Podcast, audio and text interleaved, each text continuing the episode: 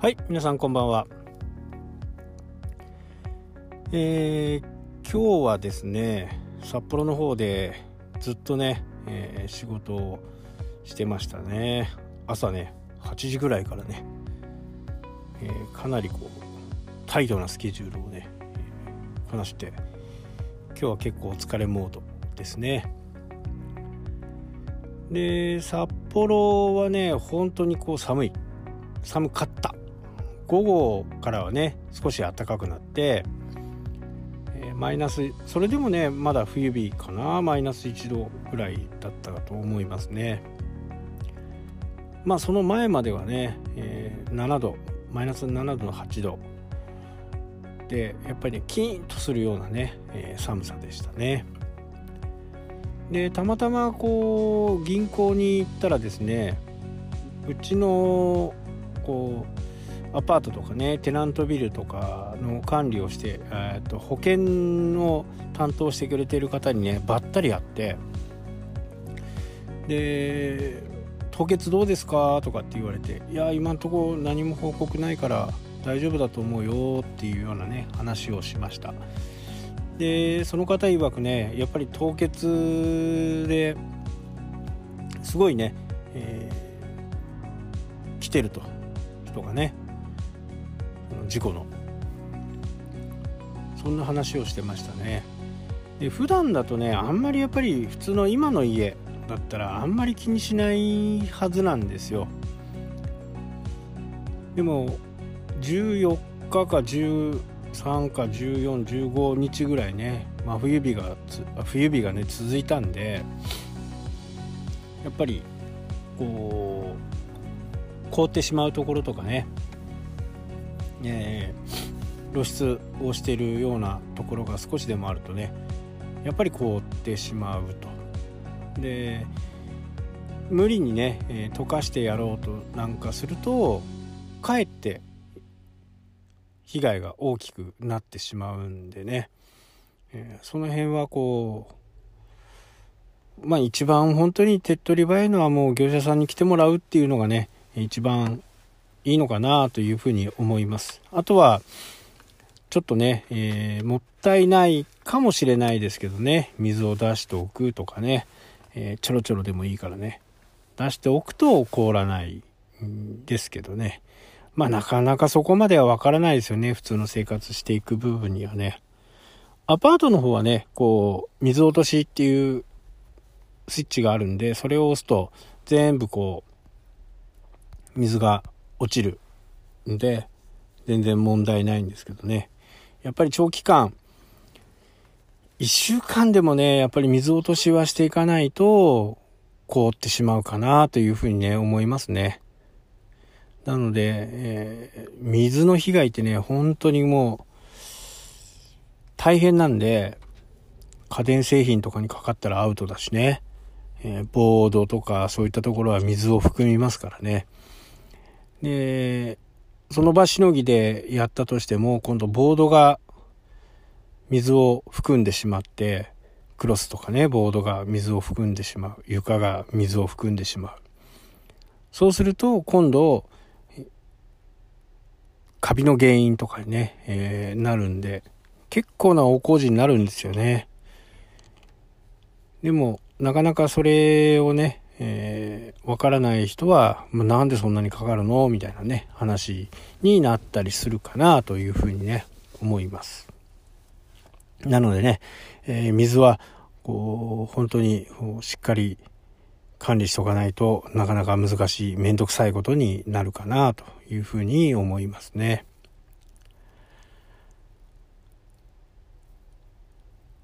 で、札幌ではね、えー、まあ、銀行に行ったりね、え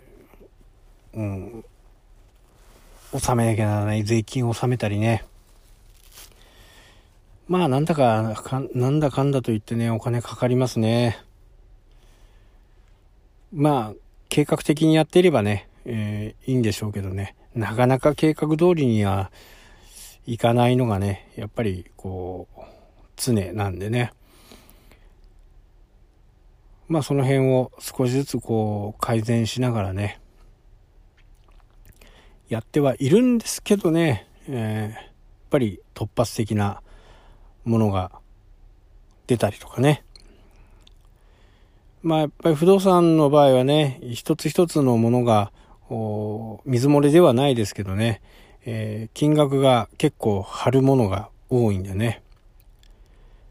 まあ固定資産税なんかもね、結構いいところにあれば結構高いですからね。まあ年4回で納めるんですけど、この1月1日現在にの所有者のところに来るんですよね。で、実際に1回目が来るのが4月以降だと思うんで、この間3ヶ月ぐらいはね、えー、払わないんですけど、その後からね、1234という風な形で来るんで、不動産を持ってる方はね、もう、ほんと、固定資産税だけは勘弁してっていう感じですけどね。まあ、とはいえね、えー、これで、いろんなものが整備されたりするんで、まあそれは仕方がないことかなとは思いつつもね、まあ、いざ払うとなるとなかなかこう、ね、気前よく払いたくないな、みたいな感じではありますけどね。まあ、不動産の方をね、えー、少しずつこう、次の展開へ向けて動いていこうかなというふうには思っていますね。まあ、昨日もお話したようにね、日経平均がどんどん上がっていってますけどね。まあ、あまり日本株って僕、日本のね、投資信託ってあんまり買ってなくって、海外が多いんですけどね。あの唯一買ってるのは、リートですね。不動産の投資信託。これがようやっとね、えマイナスから抜け出しそうなぐらいの推移を、推移をしてきているという形なんでね。まあ一回プラスになったらちょっと抜けようかなとは思ってますけどね。まあどうなるかちょっとわからないですけどね。うん、世の中の流れがね、ちょっと見えないし、今各地方でね、緊急事態宣言がどんどん出て、まあ、ますますこう、人、物、金が動かないという形ですね。で、正月のね、5日の時に、まあ楽天がね、5日で安かったんで、物を買ったんですけどね。まあ釣り道具ではあるんですけどね。えー、それが未だに届かないと。で、ちょっとね、楽天のこう、注文履歴のとこ行くと、えー、配達不能という風な形になってね、ななんじゃこりゃみたいな感じで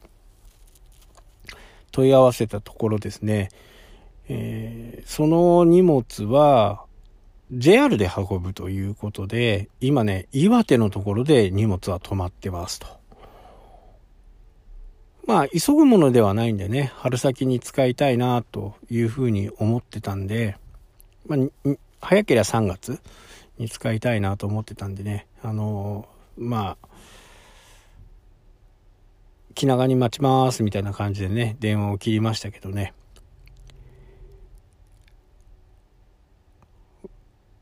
まあ、福井なんかもね、すごい雪が降って、高速道路がまた、前回のね、新潟みたいになってますんでね。まあ、雪は多いかな。この辺がね、予測ができると非常にいいとは思うんですけどね、なかなかこう自然の力には人間はどうにもできないと。なので、うまく付き合っていかなきゃならないということではありますけどね。また、週末ぐらいからまた冷え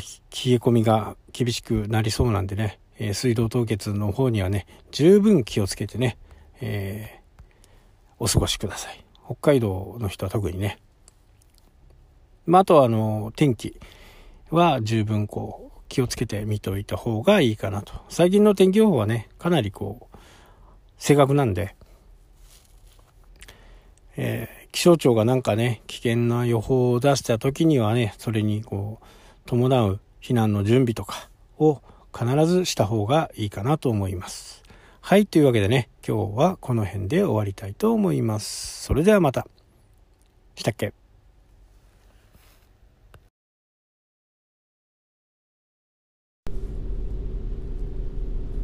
皆さんこんばんは。